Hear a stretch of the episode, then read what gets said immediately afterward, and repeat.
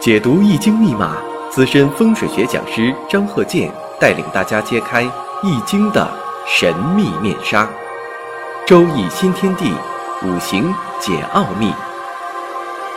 请听周易五行。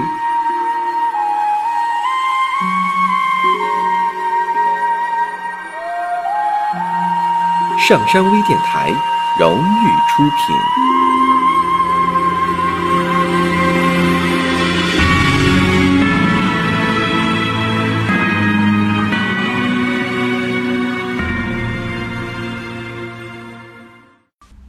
大家好，我是张和建。我们周易五行啊，讲一下这个风水和命理的案例啊。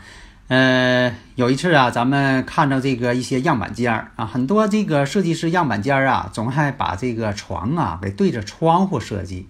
为什么呢？一开门啊，看着好看啊，特别是有些欧式的那个大床头啊，欧式的床，然后呢是背这个背影呢，这个。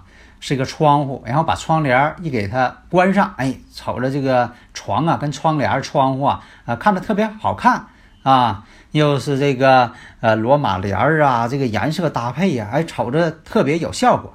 但是有一样啊，风水上呢这么做呢不太好啊，是一种凶的状态啊。你就从医学上角度来讲也不好啊。那头老冲着窗户啊，总有一些风邪风，对人的身体健康肯定是不利的。啊，从这个医学角度来说就已经不好了，是吧？那么呢，我们有这个案例啊，大家如果有理论问题呢，可以加我微信幺五零零二四三四八九五啊，我们共同研究。你看这个八字啊，先看一下男主人，壬午、庚戌、丁巳啊，因为这个岁数大了啊，都是上岁数这个老人了，他时辰记不住。但是我以前讲过哈，没有时辰呢，也能看个大概。啊，没时辰也能看，不是说不能看，只是说信息少了。啊，那么这个女主人八字呢，我们看一下癸未、庚申、甲寅。那这个当时这位两位老人啊，年龄都很大了，呃，儿女呢给买了这个房子啊，这个房子呢，呃，设计师给设计的时候，就是把这个卧室这个床头啊，冲着窗户设计的，啊，说这么设计好看。然后呢，客厅啊，电视背景墙摆的全是镜子，说敞亮，是吧？卧室呢，个别地方呢也给挂上镜子了。你说，呃，冷眼一瞅呢，倒是感觉这个空间挺大啊，富丽堂皇的。但实际上在风水上，是犯了很严重的错误啊。这个镜子啊，它不是讲迷信，说镜子怎么样能摄人魂魄，它不是。之所以它叫镜子，我以前讲过啊，这个镜子呢能够照人，是因为它有全反射。就说这个光波啊打到镜子上，这镜子啊啊百分之八九十全都把光反射出来了。它反射出来了呢，你就能看到镜子里边有人了。为啥说你能看着啊镜子里边有物体呀？有啊有你照镜子，或者是有这个其他的一些景这个影像啊？为啥能看到？就是因为它呢，它反射率高，把周围的这些光线，它啊百分之八九十全给你反射出来，所以说你眼睛就看到了。那么什么呢？人在睡觉的时候啊，这个抵抗力最低。如果说你在睡觉的时候老有镜子照自己，这说明什么呢？有这个空间不同的射线啊，各种射线啊，全都反射啊，对着你反射。所以说你天天是在一个射线当中生活啊，对人肯定是不好。啊，至于说有些人解释说的半夜一起夜啊，突然间有镜子给自己吓一跳啊，这也是一方面因素。当然你习惯了，兴许你就知道了啊，墙上那个人是镜子，你就不会吓一跳啊。你正做梦吓一跳倒不至于，但是你也有这方面的心理因素，对吧？啊，但是呢，抛开这个心理因素咱不讲，关键是啥呢？受辐射啊，这个镜子呢会这个反射一些射线。所以我们看你，大家看一下，根据这两个生日啊，没有时辰啊，看这两位老人的生日，你看哪一位他住这房子得病了？那么呢，我再给提供一些条件。这个勘测的时候呢，是在这个二零一一年，二零一一年啊，他们已经住这房子有一年多了，住进去就得病了。哎，大家可能有的看出来了啊，是这位女主人。为啥呢？我们看一下女主人这个生日，咱就别说八字了，这是六个字。啊，缺时辰，那老人记不住时辰。呃，女主人的这个五行我们看一下，年上是癸未，属阳的啊，癸未，然后月上呢是庚申，啊，这个日上呢是甲寅，大家一下就看到了，这个月上庚申呐，跟这日呢甲寅呐属于天克地冲，庚金克甲木，月上呢申金呢与这个日上这个寅木啊相冲，所以这叫这叫什么？天克地冲。那么我们知道啊，这个甲木什么？甲木为头，在五这个周易范围之内啊，这个呃有的时候你别整混了啊。有的说，你看这个甲木不主这个，你不说主肝胆吗？啊，实际另一种情况什么呢？甲木呢，它是第一位的，甲乙丙丁嘛，它排第一位，所以说也有这个甲木为头之说。所以甲木为头，为什么说人头啊尽量不朝西呢？除非你八字这个用神是金，说你五行缺金，你头朝西啊，头朝西还好呢。但是呢，呃，为什么大多数情况下人不愿意头冲西呢？我以前讲过这个科学道理，就是人呐，人体百分之啊七十以上是水的成分，所以说它也受到日月的这个影响。就像海潮一样，为什么说的海水有潮起潮落呀？就是因为它日月的引力。其实人体呢，它也有这种情况，只是说变化微小，你察觉不出来。但是呢，它毕竟它有。你像说你要头朝西，你像说的你睡觉的时候啊，要是头朝西呢，这个血液呀就会往大脑上涌，因为这个太阳在西边，它本身的引力场会促使你血液呢往大脑上涌。所以说呢，你睡觉呢睡不实，容易失眠。当你本来你说的折腾一宿了，哎呀，这个失眠这一宿了都没睡好啊。当早晨的时候要醒了，你又觉得昏沉，为啥呢？早晨的时候太阳呢在东边，太阳什么呢跑你脚底下去了，因为你脚是冲东的，头冲西。那早晨时候太阳从东方升起了，这个时候呢血液呢啊又可能呢往你脚上去涌，你头部又缺血了，所以你早晨起来呢会头部昏沉。那晚上一这一宿啊失眠没睡好觉，那早晨呢血又跑脚上去了，你又昏沉了，所以造成这人吧总是没有精神。所以说呢，古人讲啊，头是甲木，头要冲西呢，西方是金，呃金呢就克你甲木，所以说让你不舒服。古人是用这个方式来解释的，我们用科学解释就是这样。人体呢它也有这个潮汐的运动。啊，有这个这个海潮一样潮汐的运动。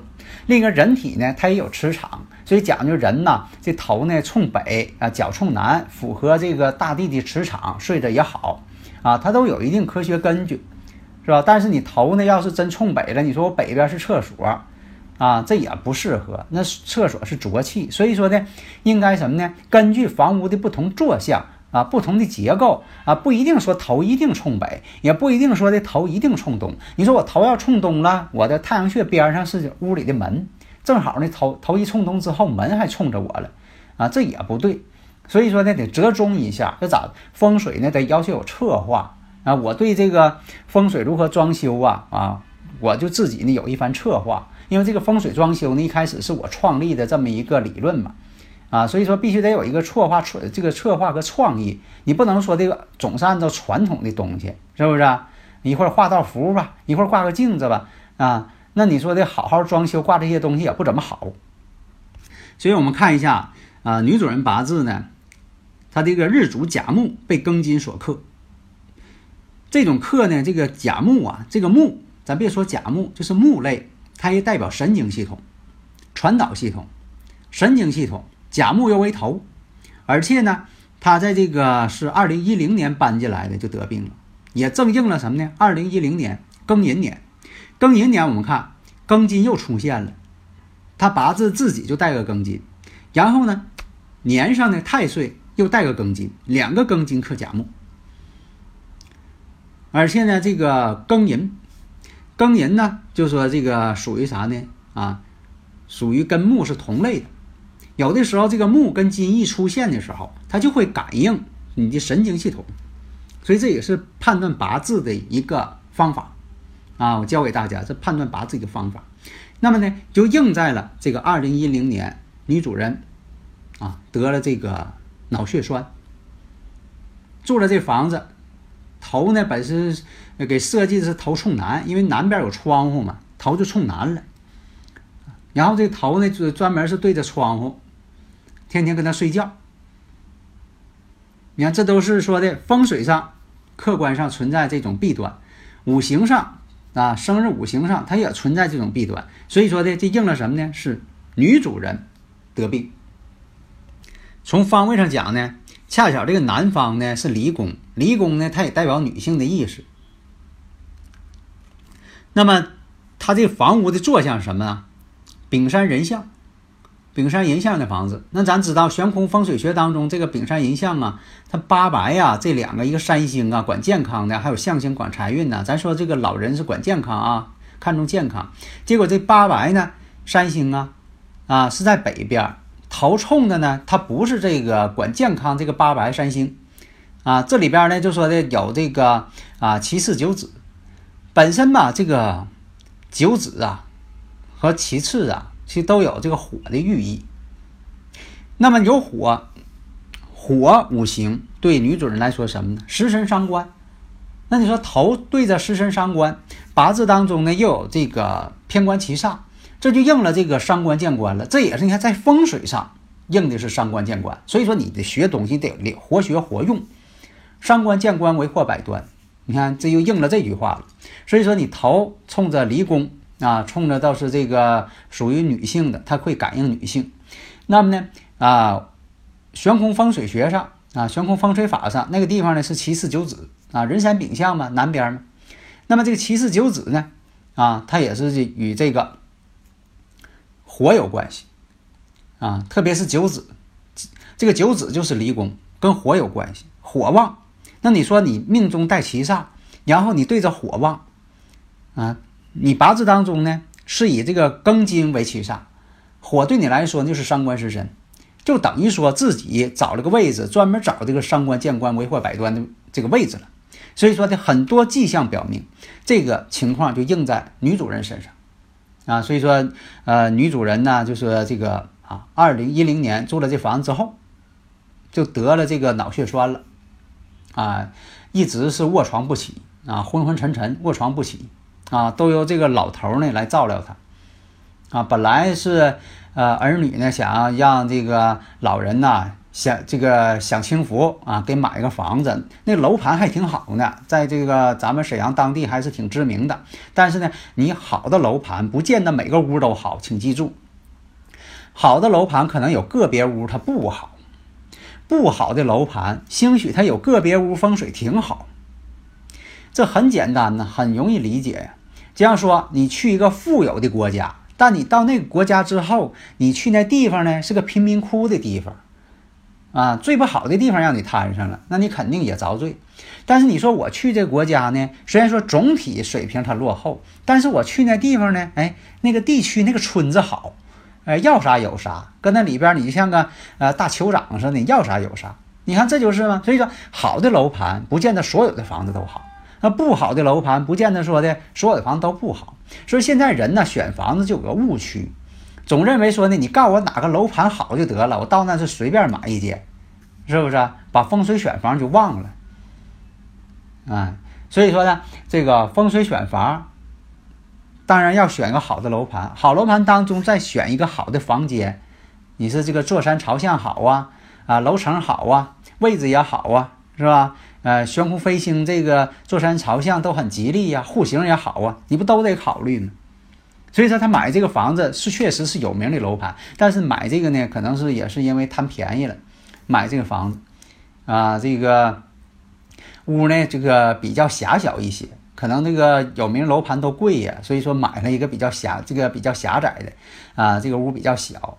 啊，所以说你整个大床呢，就说床头对窗户，设这个设计师认为这么摆好看。这其实一个老人睡着就为了舒服。你说你整的那么啊豪华，感觉到一个小屋，你还整个欧式装修，那欧式装修吧，你屋大装起来好看，你屋小装起来就不好看。特别举价低的，你要搞欧式装修，你装完之后他觉得压抑了，啊，反而不好看。啊，所以说在这方面得活学活用。现在很多这个搞设计师的，有的水平确实挺高，但有的呢不能说他水平不高，而说啥呢？年龄小，缺少生活，是不是啊？本身他就没结婚呢，是吧？他他也不理解说将来这个过日子哪什么地方都需要什么，啊，这也是说的这个缺少一些生活经验，但是创意都挺好。现在很多这个呃年轻的这个设计师啊，创意都挺好，是吧？有很多的想法啊，所以说呀，啊，创意你要再学会风水，那么就炉火添这个呃炉虎添翼了嘛，是不是？那不都挺好吗？啊，所以说这回呢，我们讲这个，一个是说的这个呃床头啊摆放也有讲究啊，沙发摆放也有讲究。啊，客厅也有讲究，客厅、书房代表男主人嘛，啊，这个卧室、厨房代表女主人，你就记住这个客厅、书房啊，按照这个男主人八字来看；卧室、厨房按照女主人八字来看。啊，这个呢就说的，呃，你要是这个书房跟客厅装好了，有利于男主人健康；卧室跟厨房你要呃给他弄好了啊，这风水弄好了，利于女主人运势。啊，这一点呢就是一个规律啊。好的，谢谢大家。登录微信搜索“上山之声”，让我们一路同行。